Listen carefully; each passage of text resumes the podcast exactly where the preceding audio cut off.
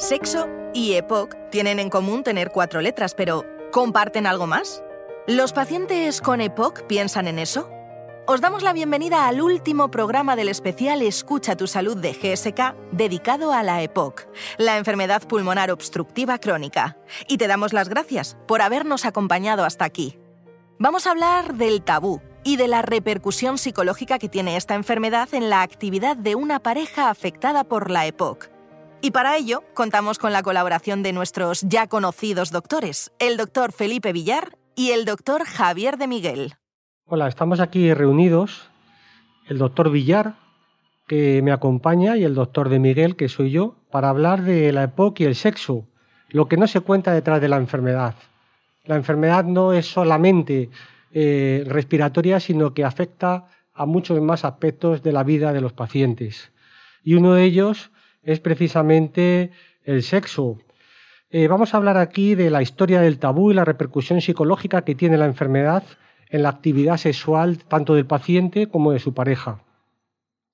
En primer lugar, me gustaría que comentar que aunque los problemas de falta de energía y de oxígeno y la, y la tos y la disnea pueden afectar al interés por el sexo, hay que tener en cuenta que la EPOC no disminuye la capacidad sexual y eh, quería aprovechar que tengo aquí al doctor Villar, que es un experto en la EPOC, para preguntarle si este eh, es un tema que preocupa a los pacientes, si en su consulta sus pacientes le suelen preguntar acerca de las relaciones sexuales y en caso afirmativo, ¿qué les cuenta él? Si la EPOC eh, afecta las relaciones sexuales, no afecta, ¿cómo es esta relación? Bueno, ¿es un tema que preocupa? Probablemente sí. ¿Es un tema que te cuentan? Probablemente no, porque siempre hay cierto pudor a la hora de contar eh, ciertas intimidades, ¿no? Si es verdad que en pacientes más jóvenes que se ven limitados físicamente a la hora de realizar esta actividad u otras parecidas, van a tener un comportamiento más de confidencia con el médico a la hora de que les contemos o de que nos cuenten ese problema y de podamos aportar cierta solución, ¿no? En los pacientes mayores, obviamente, eh, no es que estén inhibidos para contarte esos problemas, que te los cuenten, sino que a lo mejor no es su principal problema o su prioridad a la hora de realizar cierto ejercicio físico o cierto mantenimiento a la hora de, eh, que puedan eh, practicar cierta relación sexual. ¿no? Es decir, cuanto más joven es el paciente, probablemente más preocupado esté en cómo puede llevar a cabo unas relaciones sexuales eh, sin llevar a cabo o sin tener un gran gasto de energía y sin con ello vengan los síntomas como disnea, tos o incluso sibilancias durante la misma práctica. ¿no? En la consulta pues es difícil establecer un diálogo fluido. Hay veces que eh, te vienen en parejas, que viene el marido ah, con la esposa o viceversa y eh, muchas veces el problema o lo plantea el propio paciente o lo plantea la pareja, ¿no? Y al final se habla con naturalidad, ¿no? Eh, en el fondo eh, es un tema eh, que puede preocupar, pero también es un tema que ya con el paso de los años deja de, ser tabú y, de que, y del que se habla de una manera más abierta, ¿no? Sí, lo que que a los pacientes les da todavía vergüenza sacar este tema. Y a nosotros los médicos también. Es decir, no nos sentimos cómodos haciendo ese tipo de preguntas.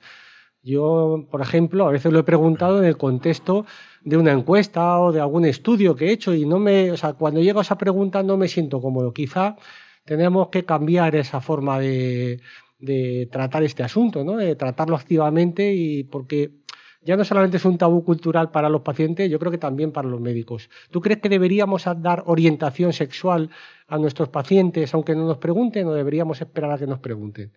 Bueno, yo lo que creo que eh, muchas veces son los propios pacientes quienes nos piden ese tipo de consejo, pero también es bueno que nosotros, igual que les preguntamos qué ejercicio hacen, si caminan, cuántos pasos dan, si toleran bien actividades como hacer la cama o cómo vestirse, a lo mejor esa pregunta debería de estar incluida, ¿no? ¿Qué tal llevan a cabo sus relaciones sexuales? Y a lo mejor también debería de estar en las escalas en pronósticas que nosotros utilizamos habitualmente para conceptualizar la enfermedad. ¿no? Es muy probable que nosotros tengamos la llave ¿no? para abrir este tema tabú a nuestros pacientes y que en la conversación habitual de una consulta deberíamos sacarlo, ¿no? es muy probable que los pacientes tengan menos prejuicios de los que nosotros tenemos. Y quizás ahí sí que te doy razón de que los médicos debemos de llevar un poco el hilo de la entrevista en la consulta eh, para intentar investigar sobre estos temas y que nos expongan sus problemas si los tienen o no, porque seguro que hay muchos que no tienen ningún problema ¿no? y, que han, y que llevan a cabo una relación sexual muy saludable eh, sin necesidad de que eso eh, conlleve un incremento de su enfermedad. ¿no? Sí, lógicamente, probablemente el problema sea mayor en personas que tengan una mayor gravedad de la enfermedad, personas que tengan oxígeno domiciliario, donde un pequeño esfuerzo físico pues les puede provocar falta de aire y, hacer que se encuentre en una situación incómoda, en, algo que debería ser eh, mm. pues agradable. y además luego, luego, sumas en los pacientes mayores que no solamente tienen problemas respiratorios, problemas cardíacos, problemas traumatológicos, problemas reumatológicos, es decir, que eh, hay una serie también de condicionantes o de otras enfermedades que pueden limitar la práctica de la actividad sexual cuando uno tiene más edad. Sí, pueden ser diabéticos, otras cosas que afectan también. Exacto a ese tipo de pacientes, sobre todo a los más graves, ¿qué recomendaciones les podríamos hacer? Bueno, yo... Sobre todo para que, para que disfruten de una calidad de vida sexual adecuada y eso contribuya a que su calidad de vida sea mejor en general. Claro, yo lo que digo siempre, que la EPOC no disminuye la capacidad sexual, que la relación sexual es buena tanto para el paciente como para su pareja, al final disfrutan los dos, y luego se pueden intentar eh, buscar una serie de situaciones que facilitan su práctica como puede ser hacerlo momentos de relajación, llevar a cabo actividades pasivas durante la misma, intentar evitar, por ejemplo, practicar el sexo después de una comida copiosa o después de haber realizado un ejercicio físico.